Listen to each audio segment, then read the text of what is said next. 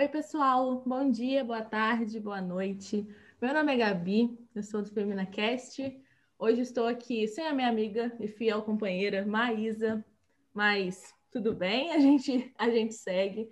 Estou com quatro convidadas incríveis, então é, tenho certeza que esse episódio hoje vai ser maravilhoso. É, vou pedir para elas se apresentarem um pouquinho. Hoje nós vamos falar sobre a educação na rede pública e na rede particular e, na, e a atuação na, nessa pandemia, como que as coisas estão. E espero que vocês gostem. Vai ser, vai ser uma conversa muito enriquecedora. Já estou feliz desde então. Eu, eu tenho certeza que vai sair muita coisa boa, porque conversa de professora já é muito bom de escutar. E nesse momento eu acho que é mais do que necessário. vou pedir para elas se apresentarem falarem um pouquinho, nome, idade, de onde, é, de onde são, é, formação, onde trabalham. Fique à vontade para falar o que vocês sentirem no coração. E é isso. Podem começar, por favor. Bom dia, boa tarde, boa noite. Como disse a Gabi, meu nome é Lívia Mendes, eu sou professora de Ciências e Biologia do Centro Educacional São Bento. Sou formada em ciências biológicas e pedagogia também. É, atuo no fundamental, no ensino médio e também no preparatório para vestibulares seriados e o próprio Enem. Atualmente, é, além dessas, dessa docência que eu estou diretamente relacionada à própria escola, né, ao São Bento, eu também atuo num cursinho preparatório para os vestibulares, tanto como professora tanto quanto na parte de coordenação pedagógica desse curso, onde a gente prepara diversos alunos. No São Bento, a gente faz a parte do ensino fundamental, né, a base deles fundamental, para o, sempre buscando o crescimento e o crescimento deles também, assim como no preparatório para os vestibulares, a gente sempre deixa a nossa pincelada aí para que eles consigam alcançar o objetivo deles e o objetivo deles acaba sendo o nosso próprio objetivo quando a gente é um professor, né? Então a gente acaba demonstrando isso aí na nossa trajetória é, docente junto com eles. Eu trabalho na Escola Municipal Paulo Lacerda, que fica aqui no bairro Liberdade. Eu sou formada em letras, mas eu atuo no ensino fundamental. Eu trabalho com, com o primeiro e segundo ano, que são as séries iniciais do ensino fundamental, né? E sim, é muito prazeroso. Eu gosto muito de trabalhar com criança, porque eu acho, eu vejo neles a sinceridade. Sim, eu acho muito legal trabalhar com eles, com essa fase. Eu sou a professora Marlúcia, trabalho na Escola Paula Lacerda, sou formada em Pedagogia e pós-graduada em Educação Inclusiva Especial. Eu estou agora, né, tenho duas matrículas, Trabalhei a minha vida inteira é, com alfabetização e agora estou me aposentando de uma matrícula. Estive na educação infantil e atualmente estou no segundo ano. E eu fico muito preocupada com muitas coisas, a atuação, a docência, né? Como nós vamos atuar, né, enquanto professores, enquanto nós somos cobrados, né? E gostei muito desse convite da Gabi de estar aqui, para poder estar falando sobre isso também. E tenho 50 anos. Bom dia, boa tarde, boa noite para você que vai ouvir a gente aí em qualquer horário, né? Como, como a Gabi falou, é, eu sou a Natália Lessa, né? Conhecida como Natália Lessa. Eu atuo na profissão de professora de geografia. Como a Lívia, eu dou aula no São Bento, né? Aqui de Paraíba do Sul no ensino fundamental 1 e no ensino fundamental 2. É, a gente prepara, né? Eu acho que a gente, professor de ensino fundamental, a gente dá a base para o aluno chegar no ensino médio. Eu acho que uma base bem feita, a gente, a gente prepara um aluno para qualquer coisa. E também dou aula no cursinho da Lívia, né? Que a gente trabalha junto, a gente faz esse preparatório aí para as crianças é, que já não são mais crianças, que viram adolescentes, e quando a gente chega lá ainda chama a gente de tia, é, e a gente adora esse tia. Quando não me chama de tia, eu falo assim: o que, que aconteceu? Porque aí já acho que tá. Já, já, né? Esqueço que eles crescem, né? Mas a gente gosta. Eu gosto de chamar de tia, porque eu acho que se não me chamar de tia, já não gosta mais de mim, né? Mas é assim mesmo. É, a gente prepara o, os alunos para várias coisas, como você falou, Gabi. A gente acaba sendo professora, a gente acaba sendo conselheira, a gente acaba sendo amiga, a gente acaba dando bronca, a gente faz o que tem que fazer na hora que tem que fazer. É, e a gente, eu fiquei muito feliz com o seu convite, tá? Da gente expor um pouquinho a, a nossa opinião. É... Em todos os podcasts que a gente fala, a gente sempre chega numa base, que seria a base para a solução de todos os problemas, que é a educação. A gente sempre vai chegar na educação. É muito engraçado que em todos os podcasts que a gente grava, a gente chega na educação e no respeito. E, e é uma base que, às vezes, ela não é tão valorizada. Às vezes, não, sempre. Ela nunca é valorizada. Então, acho que esse podcast hoje ele vai ser muito. Ele vai ser sobre a nossa base. Ele vai ser sobre isso que a gente fala sempre, que a gente nunca tinha trazido ainda para falar é, um assunto de maneira tão específica. Queria começar com uma pergunta, que é uma pergunta bem geral mesmo, essa pandemia não era algo esperado para ninguém, e disso todo mundo sabe. E eu acredito que a educação digital nessa né, essa parte toda de Zoom, Meet, também não era esperado para agora. Talvez nem sei se daqui a 10 anos fosse, mas para agora não. Então todo mundo teve que se adequar muito rápido. E eu queria saber de vocês qual foi a primeira e a maior dificuldade qual foi o sentimento de vocês quando vocês tiveram aquele choque no dia 13 de março de 2020? Todo mundo descobriu que nós ficaremos 15 dias com as escolas fechadas e cá estamos nós até hoje.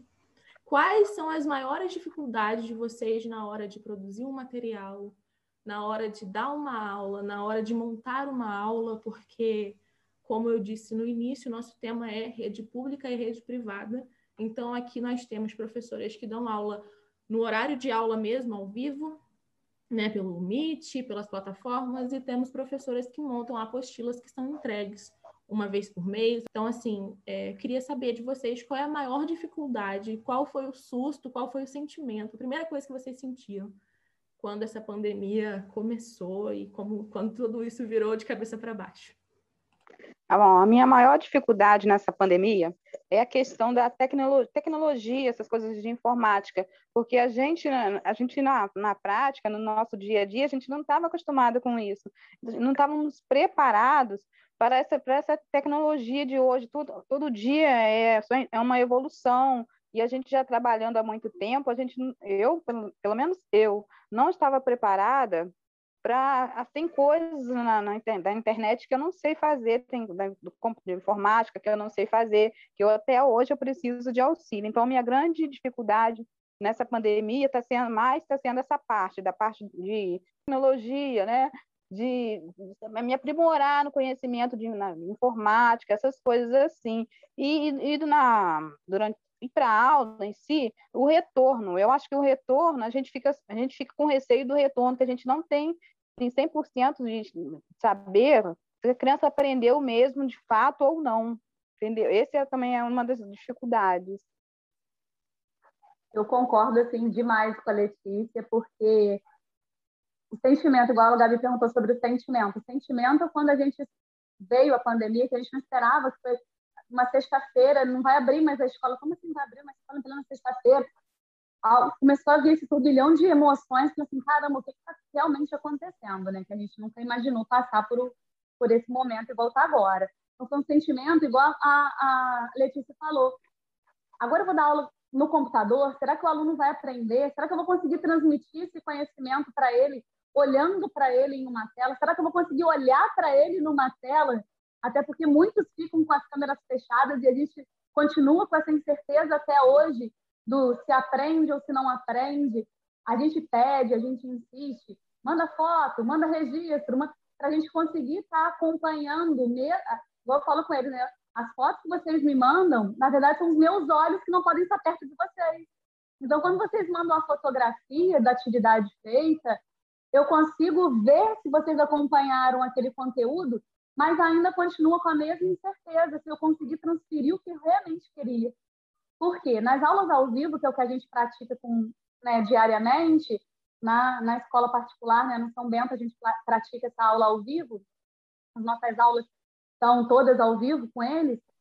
No início não era assim. No início a gente começava a alternar aula gravada, aula ao vivo, aula gravada, aula ao vivo, para a gente conseguir chegar num consenso do que realmente era melhor. A preocupação era a preocupação se o aluno iria aprender nesse modo meio que à distância.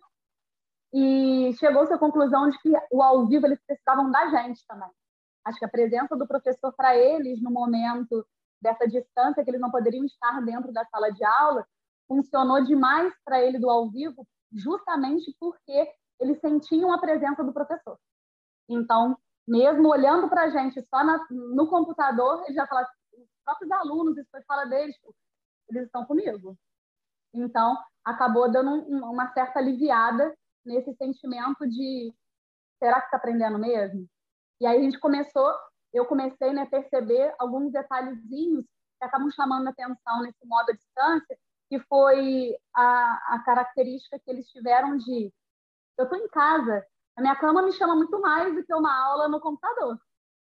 Então, o que, que a gente, como professor, pode fazer para chamar a atenção desse aluno para que ele esteja com a gente às 7, 10 da manhã, 7 horas da manhã?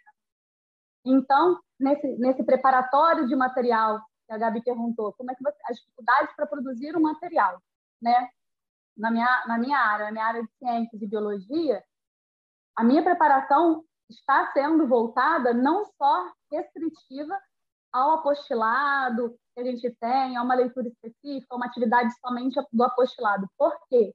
Porque eu preciso chamar a atenção desse aluno de uma outra forma para que eu seja mais atrativa do que a própria residência dele.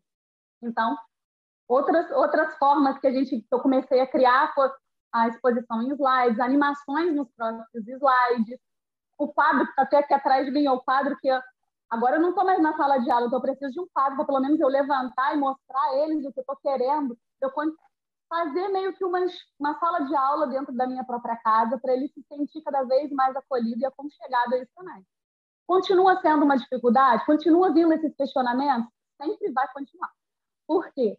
Porque a gente está fazendo, está tentando fazer o melhor, mas de qualquer forma, igual eu falei, a gente pede foto, a gente está acompanhando, a gente tenta, tenta acompanhar, mas a gente acaba ainda ficando com essas dúvidas de será que está que ele realmente aprendeu? Será que ele buscou esse, esse conteúdo? Será que essa dúvida foi tirada?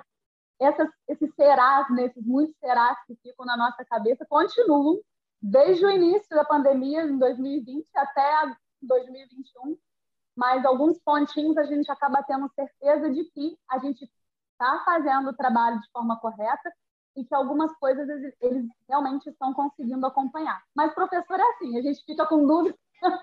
Meu Deus, o que, eu posso fazer para ele? O que, eu posso chamar a atenção desse aluno? Porque o professor, ele eternamente vai ter essa dúvida perante o aluno. O sentimento não foi nem somente de caramba, a escola não vai abrir, como esse sentimento foi. Como é que a gente vai fazer com o nosso aluno? O professor ele veste muito esse, esse papel do que, que, ele, que, que ele vai fazer é, a respeito do aluno. E esse sentimento continua até hoje, e essa dificuldade na preparação não é nenhuma dificuldade. Na verdade, foi uma diversificação de materiais que a gente teve que fazer para tornar a aula um pouco mais atrativa, para que esse aluno é, se sentisse mais, não acolhido, mas ele se sentisse dentro de um, de um, de um sistema educacional, só que de uma forma um pouco diversificada e diferenciada do que ele estava acostumado. Então, é mais ou menos isso. Bem, minha primeira reação foi de pânico, né? Eu realmente entrei em pânico, porque eu necessito do contato com as crianças eu já vim aí numa luta de mais de 20 anos, uma correria, e de repente eu me vi dentro de casa. E o contato com as crianças, o contato com os colegas na escola, muito me distraía, era a minha vida. Eu me vi dentro de casa, ninguém me aguentava. Ninguém, nem filhos, nem esposo, e me senti perdida realmente. Tá? E depois quando nós entramos, eu entrei com a apostila primeiro, antes da, da Secretaria de Educação se organizar. Eu entrei por minha conta, porque eu falei, meus alunos não podem ficar parados, eles não podem ficar parados. E começamos assim, consegui um pai que começou a imprimir mais baratas apostilas para mim, é, e fomos fazendo.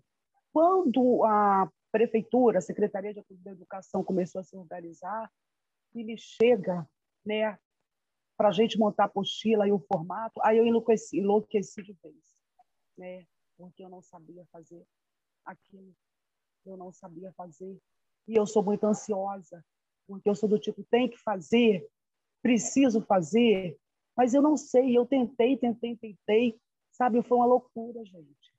Meu açúcar subiu, minha pressão subiu e, e foi subindo tudo. Eu me vi perdida, mas agora eu estou aprendendo, eu estou aprendendo porque, graças a Deus, entrou um anjo aí na vida da gente, que é a Gabi, Gabizinha, que está nos ajudando muito né, na parte da tecnologia, como a Letícia falou, que nós não dominávamos.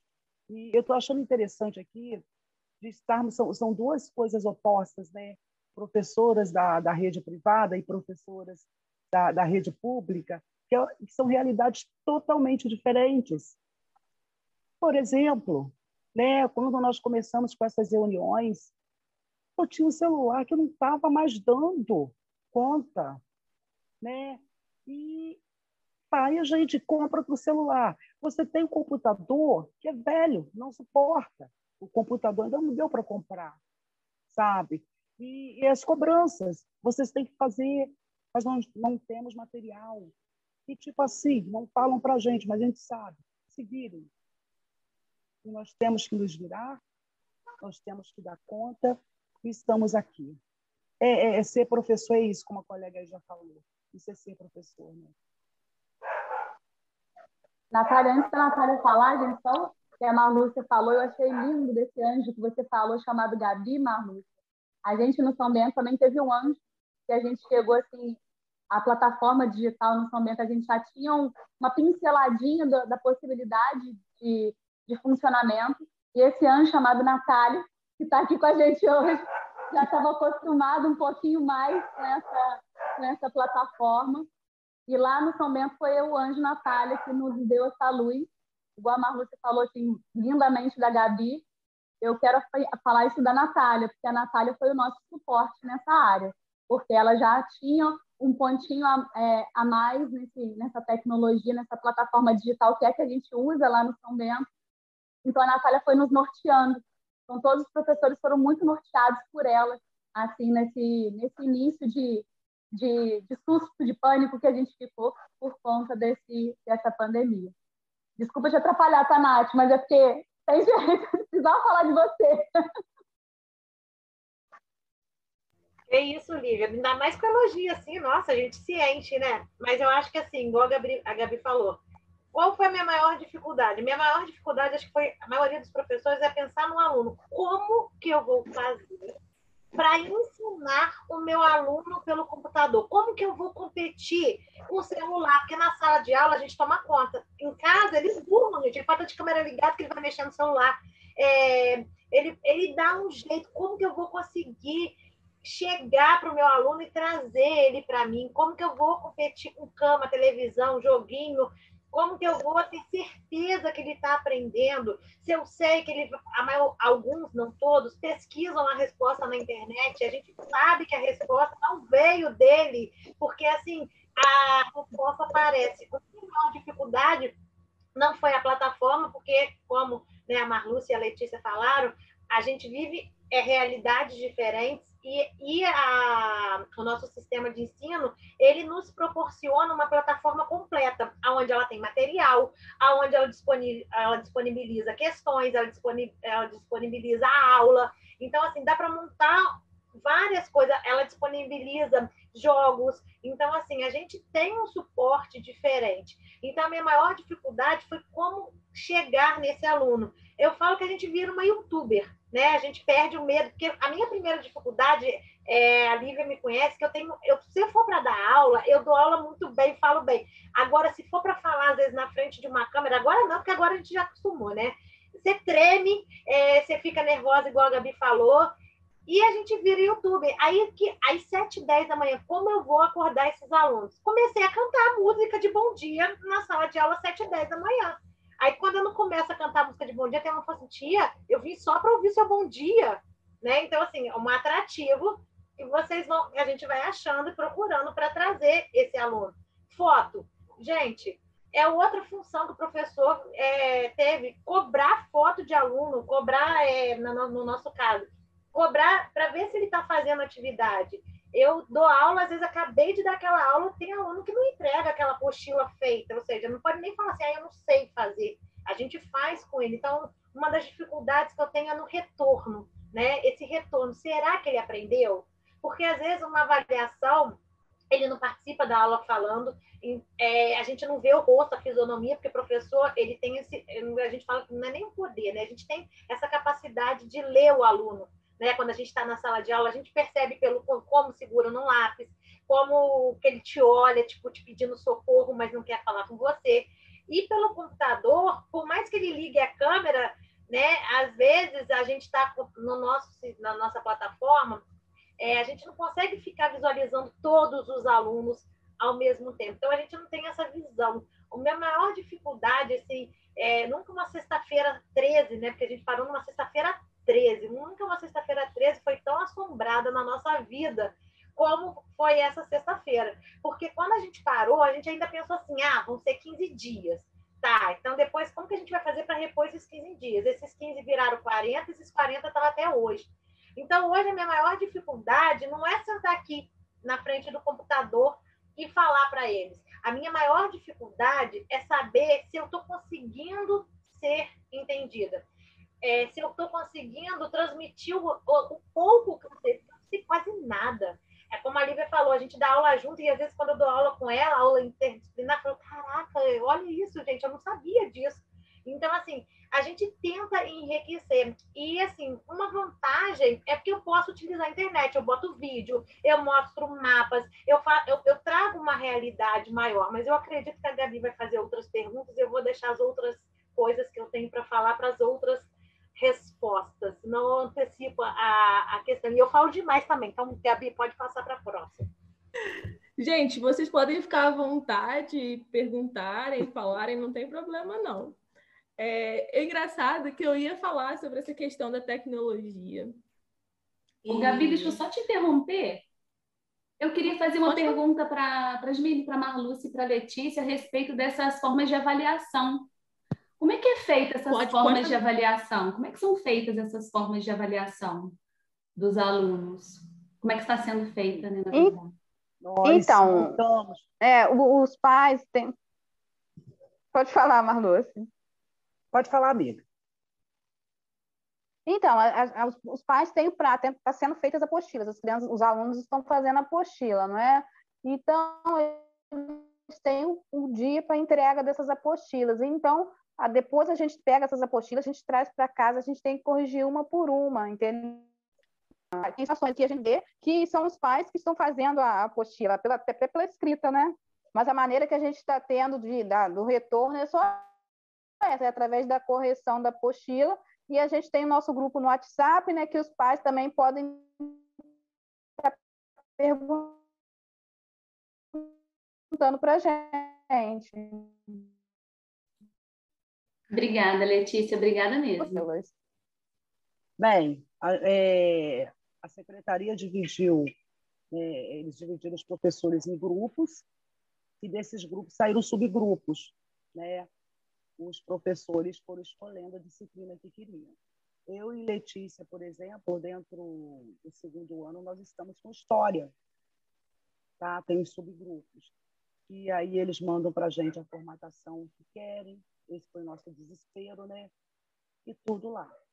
A gente envia, a gente pesquisa, a gente monta e a gente envia pra, pra, pra, para, para o nosso orientador, que analisa é, essa, esse material que a gente manda, depois manda para a coordenadora, né?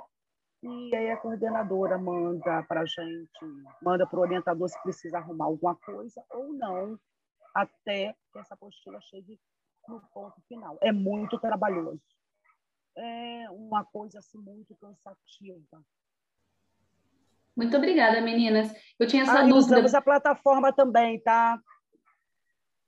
WhatsApp e plataforma. É, agora, esse ano nós estamos com plataforma também.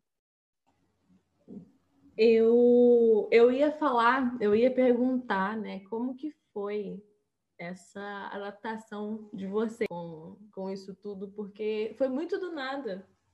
A gente, de um dia para o outro, baixar o Zoom, entra no Google Sala de Aula, que tem é, plataforma particular, né? Tem instituições que possuem plataforma particular, mas do nada a gente se encontra. É exatamente isso, né? Que a Lívia e a Natália falaram, Letícia e a Marluce também falaram. Consegue, dentro de sala de aula, vocês conseguiam controlar o, o celular, é, podia dispersar o aluno ali. E do nada isso se torna o celular, que sempre foi o vilão da sala de aula, vilão entre aspas, ele se torna o meio da criança estudar. E muitas vezes, até, é, vocês não têm esse controle do que a criança, se é realmente a criança que está fazendo, se é o pai que está respondendo a apostila. Então, eu queria entender como, qual é o sentimento de vocês em relação a isso, como vocês estão se adaptando diariamente, né? Como vocês estão passando por esse processo. Queria falar também, perguntar também sobre esse retorno que vocês estão tendo da criança, se vocês acham que quando a gente voltar, eu sei que é muito incerto qualquer coisa que a gente pode falar agora, porque a gente não sabe quando vai voltar, a gente não sabe as condições, né, que a gente vai precisar voltar é, de maneira presencial. Mas se vocês acham que será necessário um reforço as crianças vão precisar vão precisar fazer um reforço, vocês vão precisar relembrar as matérias. Como que vocês acham que vai ser daqui para frente? O que vocês acham do, do cenário? Então, quando nós retornarmos, eu acho que vai ser muito, vai ser um trabalho muito difícil, entendeu? Porque as crianças, porque a gente não, a gente não tem o retorno, não é como se tivesse fosse na sala de aula, né? Nunca vai ser. Então, vai, é, vai, eu acho que vai ter diferentes, é, assim, cada criança vai estar numa fase, cada criança vai, vai saber uma coisa a mais, vai ser uma coisa muito heterogênea, entendeu?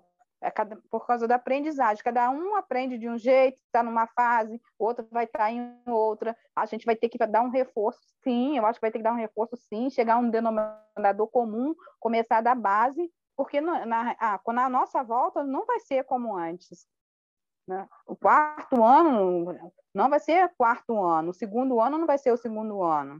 A gente vai ter que ter uma, vai ter que pegar da base o que que eles, o que que todo mundo já aprendeu, que todo mundo sabe e partir de um ponto, entendeu? Eu concordo com a Letícia novamente, né? Eu acho que vai ser no retorno. O retorno a gente vai ter que fazer como tipo, um mapeamento para a gente conseguir identificar o que realmente aquele aluno aprendeu ao longo desses desse um ano e meio mais ou menos ou dois anos a gente não sabe exatamente quando será o retorno mas é, o que, que ele realmente aprendeu se ele realmente está apto a estar naquela série como é que a gente pode suprir essa necessidade essa defasagem que ele possivelmente possa ter do ano dos anos anteriores então, que tipo de dificuldades a gente pode enfrentar em relação a esse aluno que, que, que ficou, assim, mesmo que ele tenha aprendido, mas uma matéria acaba dependendo da outra ao longo do ano.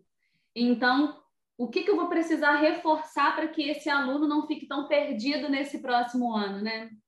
Então, é um revisional que eu vou ter que fazer com ele. Antes a gente introduzia a matéria daquele ano, então ainda eu, eu fico ainda muito na, na dúvida de como eles realmente é, voltarão. Se esse retorno ele vai ser um retorno onde a gente vai conseguir já trabalhar o conteúdo todo do próprio ano ou do próprio bimestre, ou se a gente vai ter que fazer um retorno de conteúdo para relembrar o que foi passado, para então a gente conseguir dar continuidade a isso.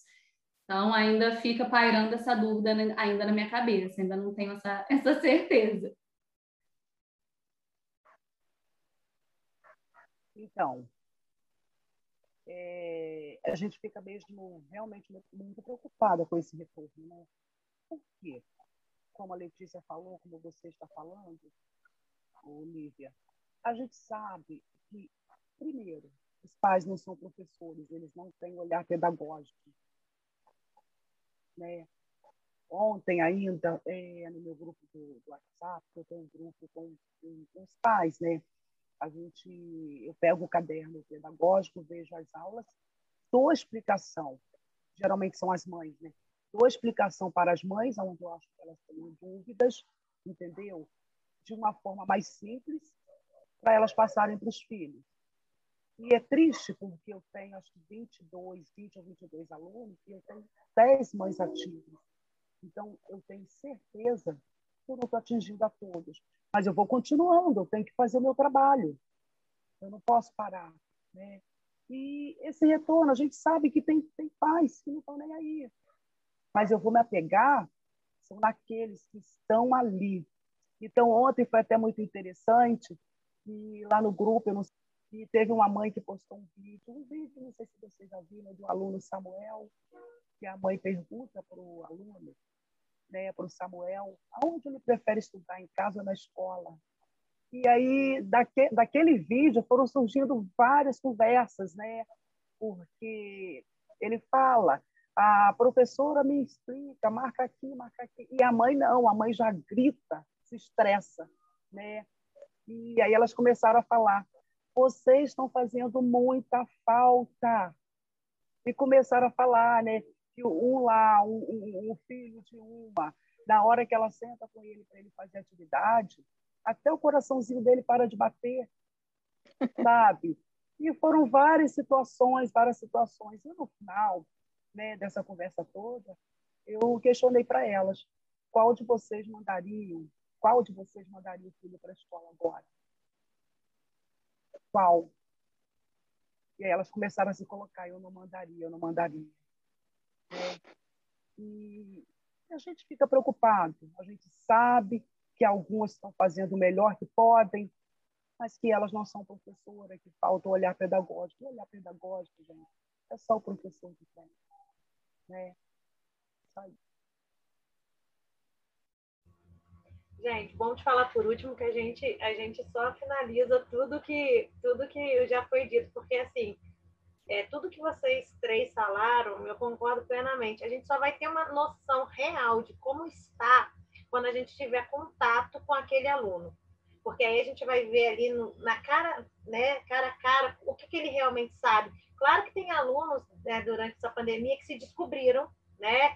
é, nessa aula online que estão se destacando, que antes não se destacavam por timidez. Então, a gente tem alunos que se descobriram, que realmente estão estudando, que a gente percebe que ele mesmo está fazendo, mas a gente sabe que, assim, uns 80% a gente vai ter que voltar.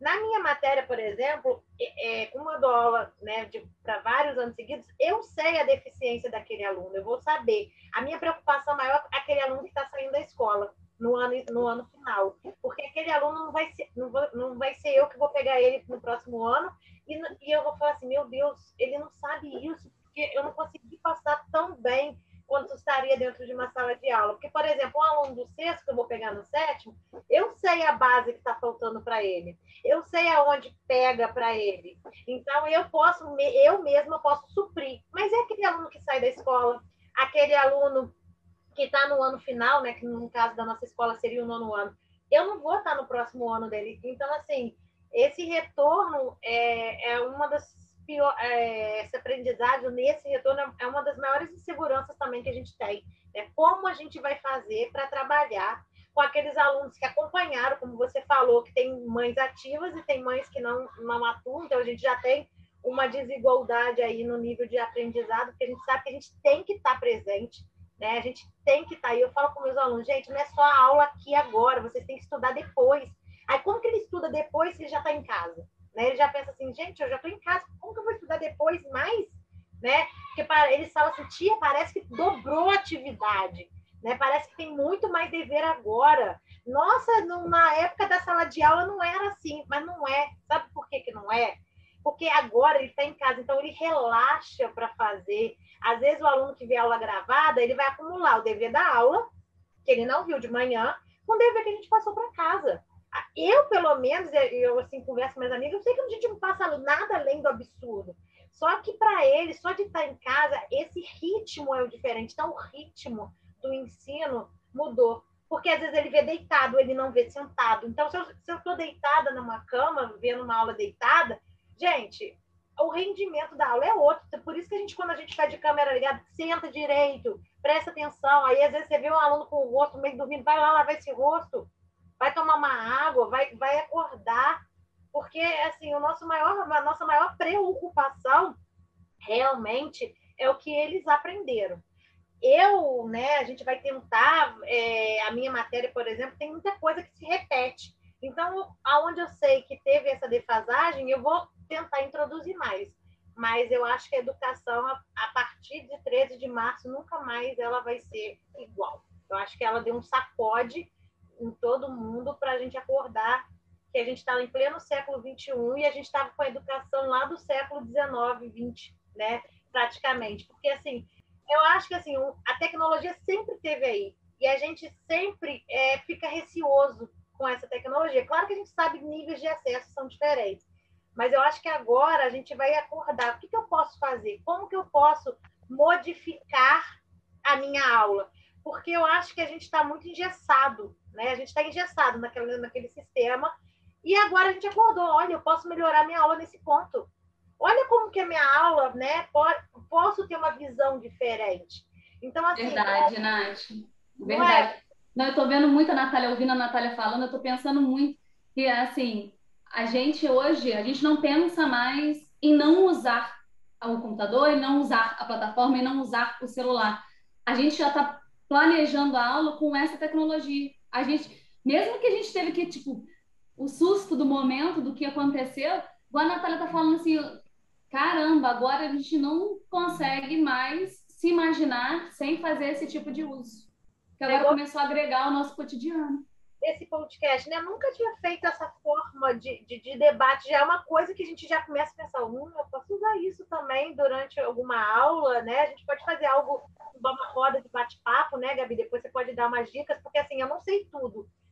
Assim, eu sou curiosa, né? Como a maioria, e assim, eu acho que nós, professores, todos que estão aqui, a gente tem que se unir eu não tenho que saber mais que ninguém, a gente divide conhecimento, que eu acho que essa, é a nossa classe, né, a gente tem se unir, porque a gente tem que lutar pela gente, porque se a gente não lutar, ninguém vai lutar e vai falar que professor não quer trabalhar, que professor só quer ficar em casa, mas ninguém sabe realmente a vida do professor. Né? Ninguém, ninguém tem essa visão de quanto que é. Eu falo com meus alunos, eu não chego na sala de aula e falei, ah, hoje eu vou abrir na página 25 e vou dar essa página para ele. Ele não sabe como que é o preparo, o preparo antes para chegar ali e abrir a página 25. Tem toda uma orquestra até ali. Então, assim, a gente vai a gente vai ter essa sacudida também nesse retorno. E esse retorno é muito incerto também, né? Porque a gente não sabe. Agora é outra preocupação. Como vai ser esse retorno? Como que a gente vai fazer com um aluno híbrido na sala de aula e com um aluno em casa? Como que vai ser isso? A minha cabeça agora é essa. Como vai ser esse retorno? Como eu vou conseguir conciliar o aluno da sala de aula com o aluno em casa. A minha preocupação agora é essa: como que eu vou passar matéria para o que está na sala de aula para o que está em casa? Essa é minha maior, meu maior pensamento agora que fica aqui martelando na minha cabeça. Acho que agora na rede, tanto pública quanto particular, tudo vai ser é, olhando para a internet. Nós, o, o, o Gabi, né? na verdade, o que a gente está percebendo é que a escola pública, ela agora, com essa pandemia, nessa adaptação que teve de fazer da forma de ensino, ela está conseguindo se igualar às escolas privadas. É isso que está acontecendo. Só que há trancos e barrancos, porque nós não dispomos da, da, de tudo que dispõe uma escola privada. Nossa situação, a minha e a da Letícia, é diferente das suas colegas que estão aí, dentro da escola. É, deixa eu só complementar também. É, eu acho assim que a gente, a palavra que a gente tem que usar agora é inovar, né? A inovação dessa tecnologia, disso tudo que a gente está vivendo hoje. E assim, eu, eu, eu, acho que assim, eu e a Lívia, a gente teve assim, um privilégio muito grande, porque na nossa escola, não é porque a gente que eu trabalho lá, não, que eu estou falando isso, mas é porque eu vejo realidade de outras escolas particulares também. A gente teve assim uma sorte de ter um sistema integrado que já estava pensando no futuro. Essa plataforma que a gente usa hoje, né, continua utilizando, ela vem de 2015. Claro que não com a aula, ela não tinha essa disponibilidade de aula. Ela foi implementada de um dia para o outro também, essa disponibilidade da aula. Mas antes, a plataforma, ela já existe lá, lá na escola, né, nesse sistema de ensino, desde 2015. Então, essa plataforma, né, esse sistema de ensino, ele já estava um passo à frente. Quando a gente voltou, né, do, do dia 31 de março de 2020, a gente já estava, assim, 40 passos na frente de várias outras escolas particulares também. E tinha, e tinham escolas que ligavam lá para a escola e falavam, como que você está fazendo? Como que está sendo aí? Como que você está conseguindo? Porque, como você disse, é, a gente teve esse, esse, esse respaldo, né? a gente teve essa, essa plataforma que nos ajudou. É exatamente senão, disso que eu estou falando. Né? Porque senão a gente também estaria no mesmo barco, porque a gente teria que estar tá comprando um domínio, como a Gabi falou, né? que tem, tem lugares que não comprou o domínio do Meet. O Zoom também, por essa questão de 40 minutos, ele corta a aula, né, no Meet, a gente consegue dar nossa aula inteira sem cortar. Então, assim, é, a gente tem vários tipos de realidade. E como eu sou professora de geografia, eu sempre trago, né, eu tento trazer. O meu maior objetivo hoje é trazer a realidade do aluno, o que, que ele está vivendo. E eu falo com eles assim, quando a gente fala de globalização, quando fala de qualquer coisa a globalização, no mesmo tempo que ela permite a gente estar aqui hoje nessa rota, né, nesse podcast aqui, conversando pela internet, né, porque é uma inovação, ela também ela exclui, porque não é todo mundo que vai ter o acesso a escutar esse podcast depois. Não é todo mundo que conhece essa ferramenta é, que a gente tem aqui. Não são todos que têm a oportunidade. E o que eu mais friso com eles o pior ainda é quem tem a oportunidade e não utiliza dessa oportunidade para conseguir melhorar né, o, o meio que a gente vive. Então, eu acho que assim, a gente tem que lutar mesmo. Eu acho que as, escolas elas têm que se unir, a pública, a particular, e né, para passar esse conhecimento. Então, essa troca que hoje traz isso, né? O que, que eu posso aprender com você e o que, que vocês podem aprender com a gente? Porque eu acho que a gente a gente aprende muito, e como a Lívia falou, a Marlúcia falou e a Letícia falou, a gente troca, a gente vê a realidade de vocês, vê como que vocês trabalham, como que a gente cresce no dia a dia. E não tem forma melhor do que uma conversa para agregar conhecimento, né? Uma conversa é sempre boa, que a gente Verdade. pega uma, pega, que a gente acaba trocando Verdade. essas informações tão gostosas, duas pessoas que a gente não conhecia, mas que está sendo tão prazeroso que eu estou olhando a hora assim, mas já está acabando pode. Isso muito bom, muito bom mesmo. Deixa eu falar para vocês. Quando chegou para a gente esse novo formato do caderno pedagógico, a segunda edição, aí o orientador pra gente, passou para a gente. Eu tinha lá o podcast e tinha vídeo aula, né? Então a colega falou assim: "Ah, mas é obrigado?" Não, não é obrigado, né, Letícia? Se você achar que tem necessidade eu falo com a Letícia. Isso, a gente tem uma fazer, rejeição, né? nós vamos fazer o, a videoaula e nós vamos fazer o podcast, sim. Então, Letícia veio para minha casa e nós fizemos a nossa videoaula e nosso podcast, né, Letícia? Ainda tem que vencer a timidez, né? É, eu queria agora, porque assim, eu falei tanto no início, né, que a gente olha para a educação e a gente olha muito para o aluno, e até agora nós estamos falando do aluno. a gente falou de vocês, as dificuldades, mas a gente está falando do aluno. E eu acho que o professor realmente, como a Lívia falou, Marlúcia, Letícia e Natália falaram, que vocês realmente olham para o aluno sempre, tanto que a gente está falando do aluno até agora. Mas eu queria perguntar uma coisa. Qual é o sentimento de vocês como vocês estão lidando com, com tudo que vocês estão passando? Tanto na questão dos alunos com as câmeras fechadas, do, do aluno que não está fazendo atividade, que vocês sabem que não é o aluno que está fazendo atividade, com esse sentimento de solidão, de ter sido arrancado da rotina de anos, de, de sempre acordar e fazer, ter uma rotina prontinha e mudar isso tudo, é, de como ver que é o pai que está fazendo a apostila da criança, como vocês estão, estão lidando com isso tudo e, e qual é o sentimento de vocês? Podem abrir o coração e falar, e, e esse momento é todo de vocês. Eu vou ficar muito feliz de escutá-los. O sentimento que eu tenho é diante de quando eu vejo ah, que não foi o aluno que fez, que foi pais, é uma frustração, porque não é esse nosso objetivo. A gente quer, assim, o nosso objetivo é que o aluno aprenda, entendeu? Na, na sua totalidade. E se o pai fez, né? Então, o sentimento que eu sinto é uma frustração. É, essa frustração também existe, Gabi, mas assim, na verdade, o meu sentimento inicial assim é a sobrecarga, né? Por quê? Porque a gente parece que dobrou a carga de, de trabalho, né? Porque a gente tem que montar aula, fazer aula, abrir aula, mandar aula, postar aula. Então, acaba uma coisa que a gente chegava sete horas da manhã, depois ia embora, chegava em casa, fazia um planejamento, uma correção de, de avaliação, etc. Agora dura muito mais, né? Porque a gente tem que corrigir tanto às vezes a, as fotos que eles mandam pra, pelas atividades, a gente tem que fazer a correção de alguma atividade que a gente postou na plataforma, a gente tem que planejar a aula para o dia anterior, ou da semana, a gente deixa tudo planejado.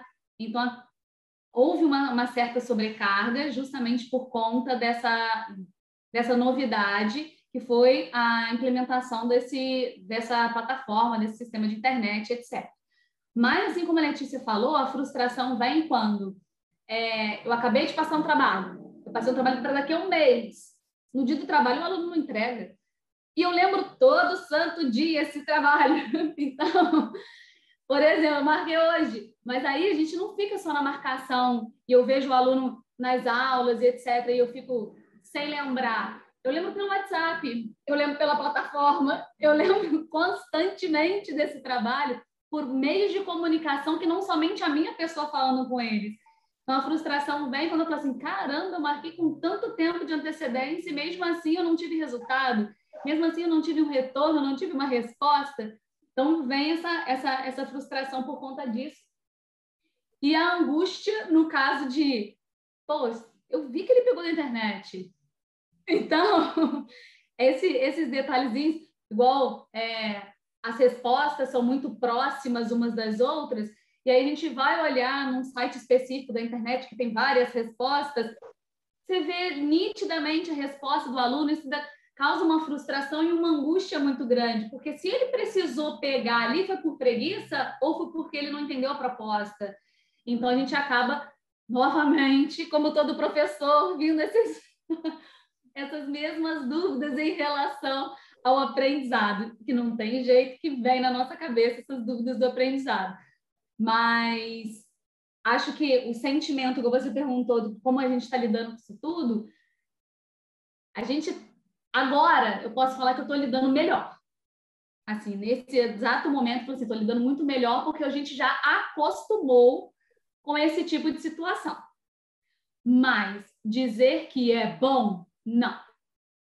A gente vai agregar isso, com toda certeza, a gente vai agregar isso num retorno presencial, no retorno híbrido, de qualquer forma que seja, vai estar agregado esse, o que a gente passou nesse momento de pandemia, nessa tecnologia toda. Isso vai ser agregado fato. Mas de sentimento, de, de o que, que eu estou sentindo no momento, agora, está indo. Estou sentindo um, uma, um certo alívio de que o trabalho está sendo feito, de que eu estou conseguindo alcançar, de que os alunos estão acompanhando mas ao mesmo tempo alguns pontos continuam instalando na nossa cabeça, que é o ponto de, que eu citei anteriormente, dos trabalhos não alcançados, das fotografias que não chegam, mesmo eu falando, cara, eu não estou conseguindo olhar você fazendo, então preciso da foto que vai ser o meu olho para eu ver o que você está fazendo. E isso não acontecer, mas eu acabei de dar aula, como é que não consegue mandar a foto se você estava comigo aqui na aula, ao vivo? Então, como é que não mandou a foto, não acompanhou? Então, vem, igual a Letícia falou, essa frustração, essa, essa angústia, e somado a uma certa sobrecarga que a gente acaba sentindo por conta dessa, desse quantitativo de informação que a gente tem que estar constantemente postando, liberando, vendo, ouvindo. Tem dias que eu abro meu celular, tem cento e tantas mensagens em um grupo de escola. Falei, meu Deus, acabei de dar aula para essa turma e eu tenho que olhar um por um para eu ver cada detalhezinho, cada correção específica. Ou seja, não tem jeito, mas é uma realidade momentânea, mas que a gente está precisando passar para que a gente não deixe uma defasagem. Então, a gente precisa passar por isso para que a gente consiga agregar cada vez mais as nossas informações, transmiti-las da melhor forma possível e alcançar o aluno mesmo que ele esteja em casa. Né? Então, estou sobrecarregada, muita frustração às vezes nesse, nesse sentido, mas por um lado acaba sendo prazeroso. Então, não, não tem jeito. A gente acaba. É uma balança, a gente está em constante balança. Meu Deus, sobrecarregou demais hoje. Pô, mas que coisa boa, ele fez esse trabalho tão bem feito. Então a gente. a gente acaba ponderando muita coisa. É, ainda mais esse momento agora. poxa vida, né? O que, que aconteceu? Pô, o pai está com Covid, a mãe está com Covid. Olha a cabeça dessa criança nesse momento. Como é que a minha cabeça vai ficar nesse momento se eu falar com ele que não pode entregar, que não pode fazer? Que... Então, é uma, uma mistura de sentimentos que acabam vindo. Eu não posso, não posso citar um sentimento só, Gabi. São vários sentimentos. A cada momento, a cada dia, é uma, um, algo novo que surge, que a gente fala, finalmente, no final do dia, no final da semana, dever cumprido. E cumprido da melhor forma possível. Eu dei o meu melhor, eu tentei fazer o meu melhor, na verdade, eu dei o meu melhor para que fizesse, que eu conseguisse transferir realmente a minha informação para que aquele aluno ficasse bem preparado. É isso.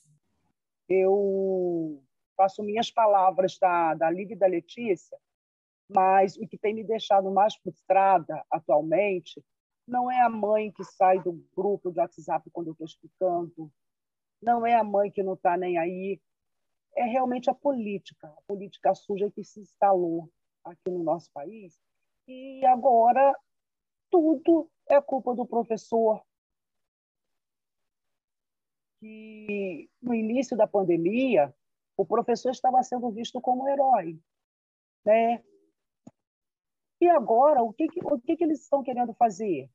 Enquanto médicos e enfermeiros estão nos hospitais salvando vidas, o professor está em casa tentando salvar a educação.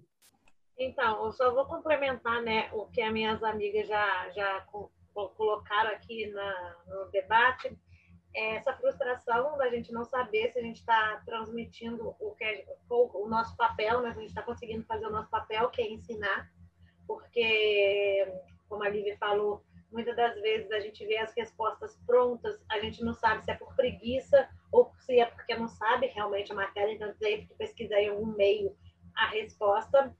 É, tristeza de ouvir que o professor não está trabalhando, que o professor não está se esforçando. Olha, olha o que a gente faz cada dia para se reinventar. Olha que cada uma da gente teve que aprender de novo, porque cada uma aqui teve que aprender algo novo. Se a gente falar que a gente ah, né, não aprende nada, é mentira, né? É mentira. Então a gente teve que se reinventar, a gente teve que estudar novas formas, é, reinventar a nossa forma de ensinar para tentar levar conhecimento para o nosso aluno. Então me dá uma tristeza profunda quando eu escuto esse comentário em relação a nós professores, né? que a gente não trabalha, que a gente não quer trabalhar.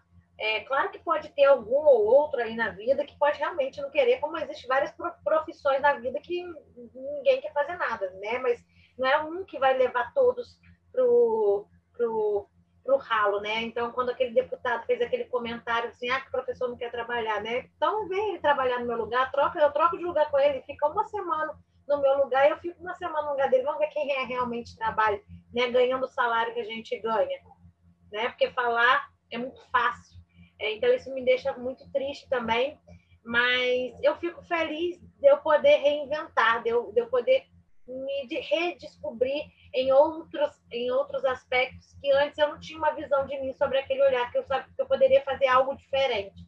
Então, assim, fico feliz de de eu passar de uma forma diferente, de tentar buscar coisas diferentes para o meu aluno, para eu perceber que quando eu voltar realmente para a sala de aula, fisicamente, eu tenho que mudar, porque meu aluno, ele nasceu na tecnologia. Então, às vezes, né, para eles é muito mais fácil do que para a gente. Como você falar assim, ah, eu tenho dificuldade de fazer isso. Às vezes você dá um celular na mão da criança, ela já entra naquele negócio te ensina. Minha filha tem seis anos e me ensina algumas coisas, né? Então, assim, a gente acordou, então esse acordar, né, me fez, me fez é, me redescobrir algumas coisas, mas o cansaço é o maior de todos os que a gente luta. Porque na sala de aula, a gente está ali, a gente vê, passa o olho, faz o dever, copia, está no quadro. Ó, a gente olha. Na plataforma, não, a gente tem que olhar 20 vezes se aquele aluno falou, como a Lívia disse no nosso caso, mandar mensagem, gente. Eu acho um absurdo a gente ter que ficar mandando mensagem para lembrar um aluno. Uma coisa que a gente diz na aula, que igual a Lívia falou, a gente acabou a aula, o aluno está ali. Como ele não fez aquela apostila comigo, se eu acabei de fazer? Eu, eu passei uma atividade essa semana extra, alunos que estavam comigo ali não responderam. Como assim não responderam? O que, que você estava fazendo nesse exato momento? Né? Então, assim, é uma frustração muito grande quando você tem que ficar lá lembrando o aluno. A gente dá um prazo, eu, não eu falo para eles, eu não peço uma coisa de hoje para daqui a duas horas. A gente dá um prazo, porque a gente sabe que eles têm outras coisas para fazer. Aí a gente escuta assim deles: nossa, mas você não sabe que Fulano passou isso, que se Fulano passou aquilo. E eu falei assim: gente, vocês acham que eu dou aula para quantos alunos? Só para você? Né? Você acha que a gente só faz coisa para um aluno? Vamos, você tem quantos professores? E a gente tem quantos alunos? Quantos cadernos que a gente tem que olhar, né? Foto, quantas é, avaliações na internet que a gente tem que corrigir? Então, assim, é uma frustração muito grande do não reconhecimento, às vezes, pelo nosso trabalho. Mas uma coisa boa, que a gente sabe que nem todo, mas é uma coisa boa que é a visão para o nosso lado mudou.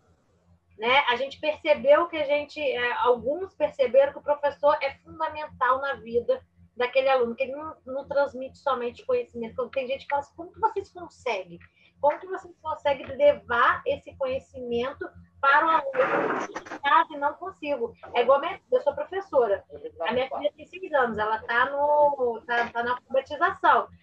Eu não sou professora de ensino fundamental de alfabetização e é diferente também, porque cada professor daquela série tem um dom. E às vezes eu falo assim, meu Deus, né? Que parabéns para essas professoras que a minha filha chega com um monte de atividade, parabéns. Nunca ia pensar de dar dessa forma.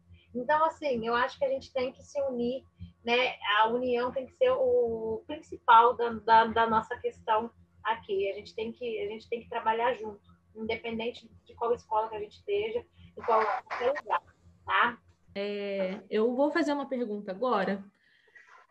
E é muito engraçado que a educação está sendo discutida por muitas pessoas que não vivem diretamente nisso, né? E a gente vê várias pessoas falando, soltando várias informações que talvez sem analisar o que realmente está acontecendo dentro de uma escola, o que está acontecendo no geral na vida das pessoas. E a discussão é que o professor não trabalha, as falas, né, que o professor não trabalha, que tem que voltar, que educação é essencial e ninguém nunca falou que não é essencial. Todo mundo falou. Só que a gente não pode utilizar de um lugar que é muito essencial para que a gente propague um vírus e a gente piore as coisas, que eu nem sei mais se tem como piorar.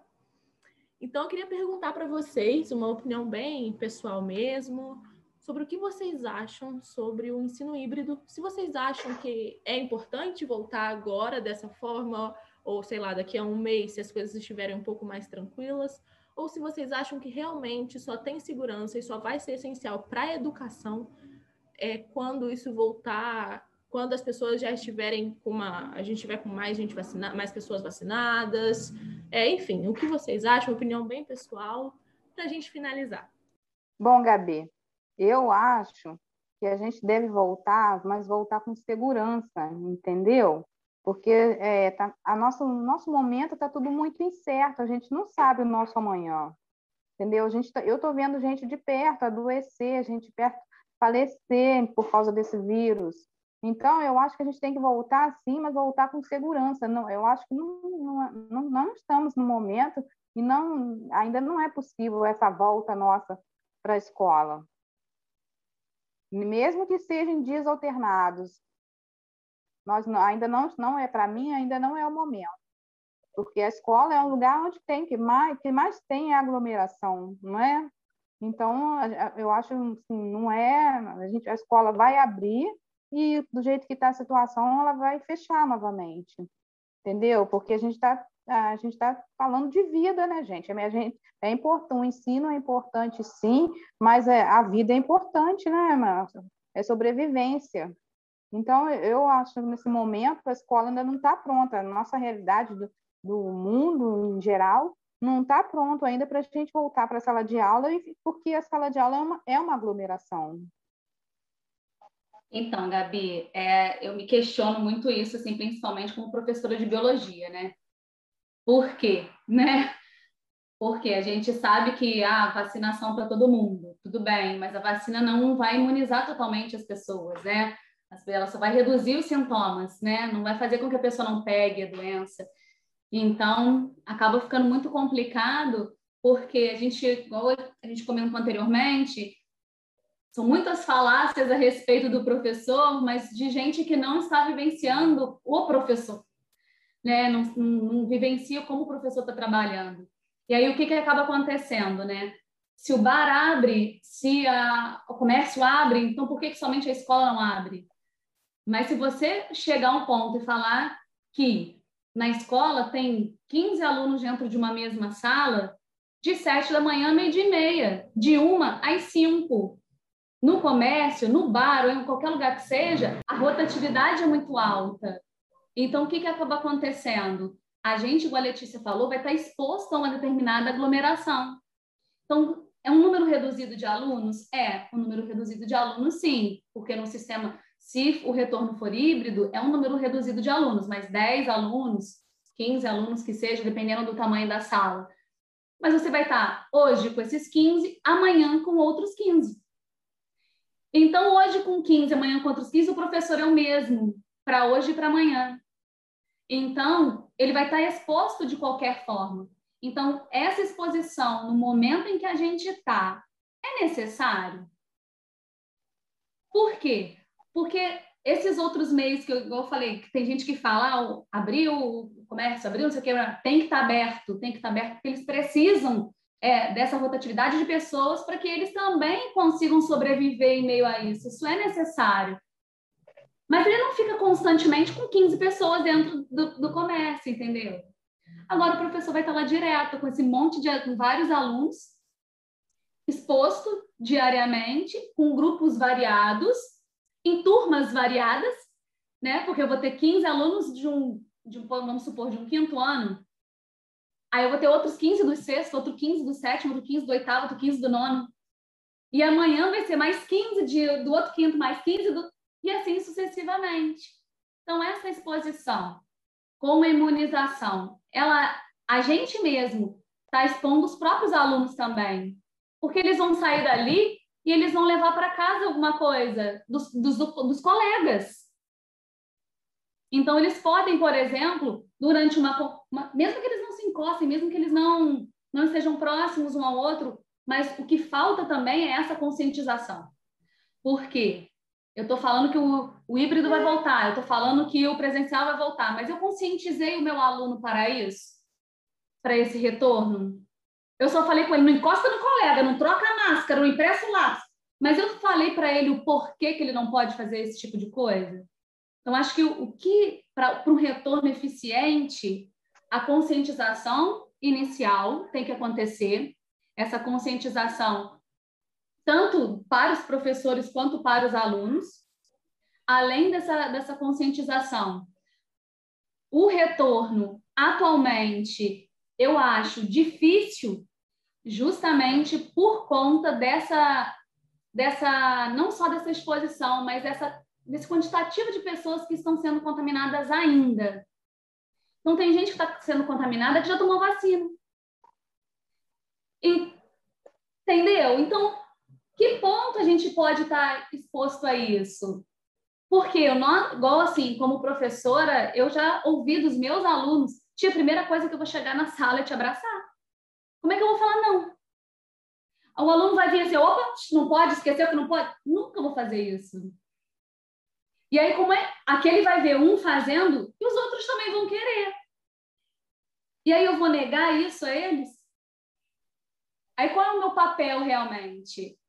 A educação, igual você falou, a educação é essencial, ela é essencial em qualquer circunstância, seja em casa, seja numa sala de aula. Aqui a minha casa virou uma sala de aula. Então ela está sendo essencial de qualquer forma e ela faz essencial, essencial constantemente.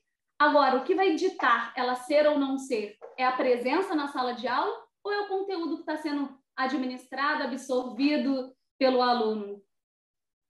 Então, é, é esse, esse retorno no momento, biologicamente falando, eu não acredito que seja o momento ideal, por conta dessa, desse quantitativo de pessoas ainda contaminadas e ainda sofrendo por conta dessa, desse vírus aí, que não está perdoando agora nem mesmo adolescentes, nem mesmo crianças. Então, ele está tá atingindo diversas idades aí. Então, a gente tem que se preocupar e tem que tomar bastante cuidado ainda com isso. Então, a gente não pode bobear com a prevenção, mas eu só me previno se eu sei como fazer isso. Então, repito, a conscientização faz-se necessária. Eu quero voltar para a sala de aula, mas vamos voltar. Vamos voltar conscientizando inicialmente a todos, porque vários professores também não sabem como eles devem agir. Eles sabem que eles têm que usar máscara, eles sabem que eles têm que usar o álcool gel, mas eles sabem que eles não podem se aproximar do aluno? A, a aproximação tem que ser com um metro e meio de distância? Não sabem. Ou se sabe, na hora esquece. O carinho que a gente tem, gente, pelo, por uma criança, por um aluno, a gente vai querer estar perto. A gente vai, vai fazer carinho, meu, você está triste por quê? E não pode. Então, essa conscientização tem que vir para todos antes da gente falar no retorno. Todo mundo vacinado? Sim, concordo, porque acaba reduzindo os sintomas e a redução dos sintomas evita uma, uma intubação. Então, realmente, todos vacinados para pensar também no retorno. Então, é conscientização, é vacinação. Quando tem muita coisa que acontecer para pensar nessa, nesse retorno presencial, assim, na minha opinião. Porque está funcionando. Está funcionando, a gente vê que está funcionando. Como eu disse anteriormente, a educação é essencial? Sim, muito. E sempre foi, nunca foi discutido isso, igual a Gabi falou. Mas ela está sendo transmitida na, na casa do aluno ou na sala de aula. Então, ela está sendo feita. Quem disse que não está? Né? Quem disse que não está? A gente vem com esses outros questionamentos. Mas acho que, para um retorno, primeiro, é a conscientização, a vacinação, e aí sim a gente retorna. Que é para ter realmente, não só pensando no bem-estar do professor, mas também do porteiro, do servente, do pessoal da, da limpeza, dos alunos, de todo mundo que está envolvido, porque não vai voltar só um em um. Então, tem que pensar no, no, conteúdo todo, né? no contexto todo de uma escola, do funcionamento de uma escola, a secretaria. Então, todos que terão contato com aquele quantitativo de pessoas retornando ao mesmo momento, né? ao mesmo tempo. Para mim é muito difícil conseguir pensar nisso. Eu não consigo me ver na escola sem receber o meu aluno com um abraço, um beijo, até as mães também. Eu não consigo me ver assim. Então, primeiro, vacina primeiro, e depois nós temos que nos, nos educar. Nós precisamos nos educar, porque senão não tem como, gente. E educação, sim, mas saúde acima de tudo. Então, depois desses, desses é, todos né, colocarem sua, as suas opiniões, eu só tenho que concordar com, com todas que falaram aqui. É muito difícil essa volta, né? A volta para a escola é muito difícil. Esse híbrido é mais difícil ainda, porque como eu vou ensinar para um aluno num dia e aquele outro aluno que não teve aquele ensino na sala de aula, será que ele vai ter a mesma qualidade? Né?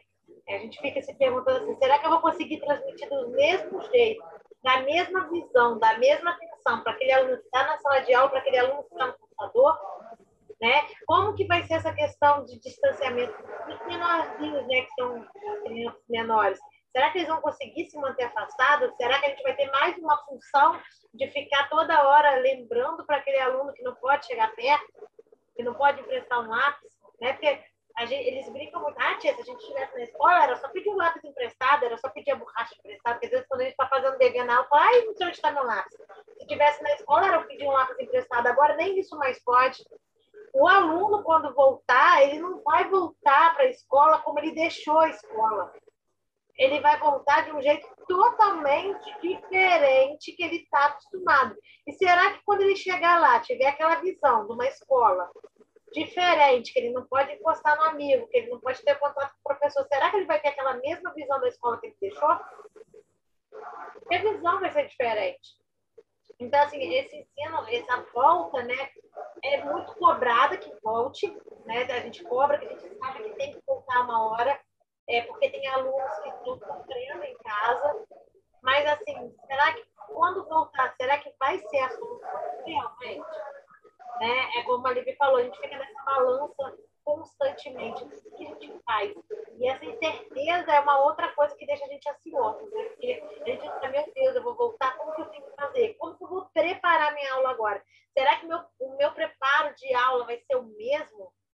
Né? Será que aquele. Porque agora a gente já acostumou com uma rotina, a gente sabe como que rende aqui na internet, só na internet. E o no híbrido, será que vai render do mesmo modo que, que, que vai que rendia só na internet?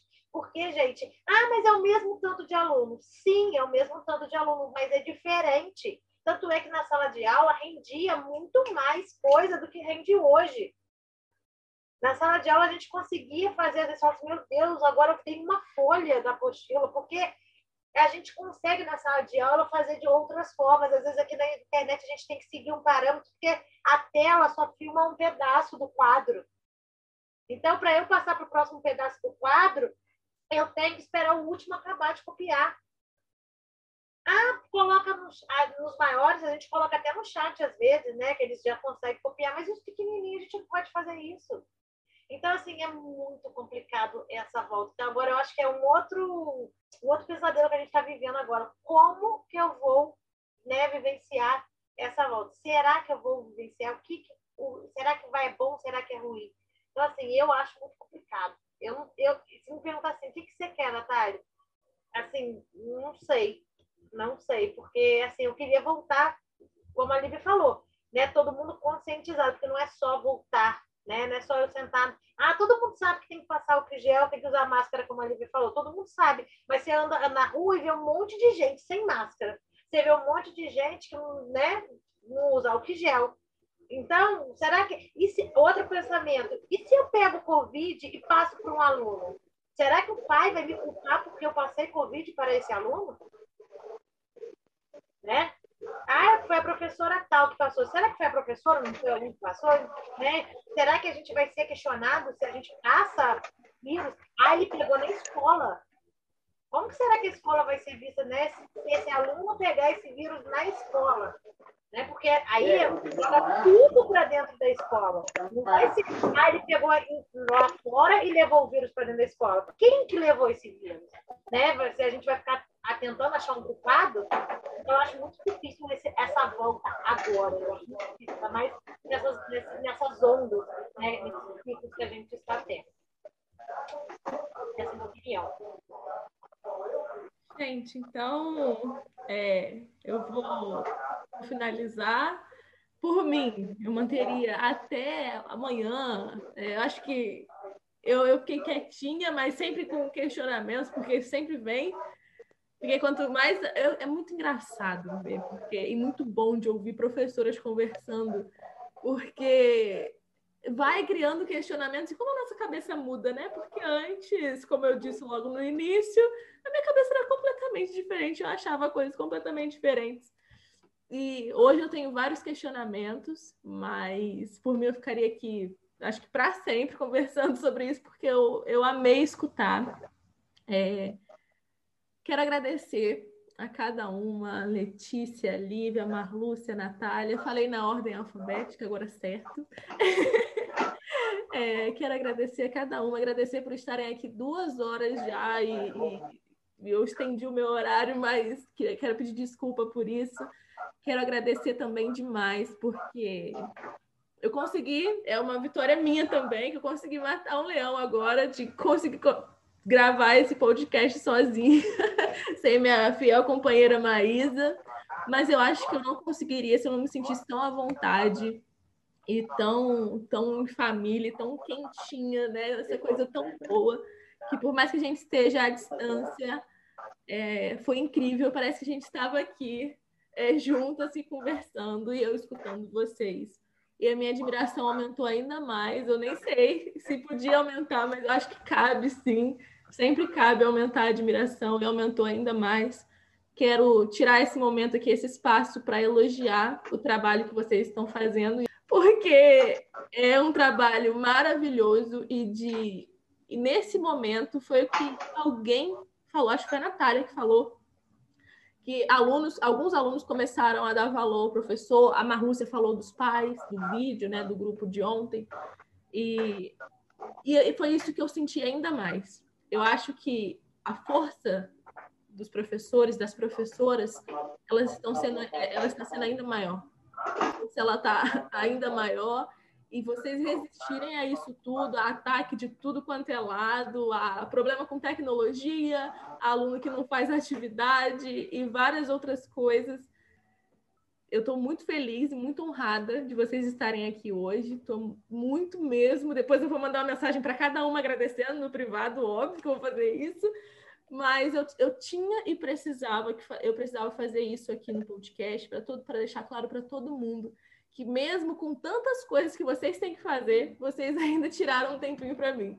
E isso é muito, é muito gratificante. Eu espero que as pessoas olhem cada vez mais para a educação a cada dia, porque a educação é a base de tudo. Em todos os podcasts a gente falava sobre educação, a gente chegava no denominador comum, qual que é educação?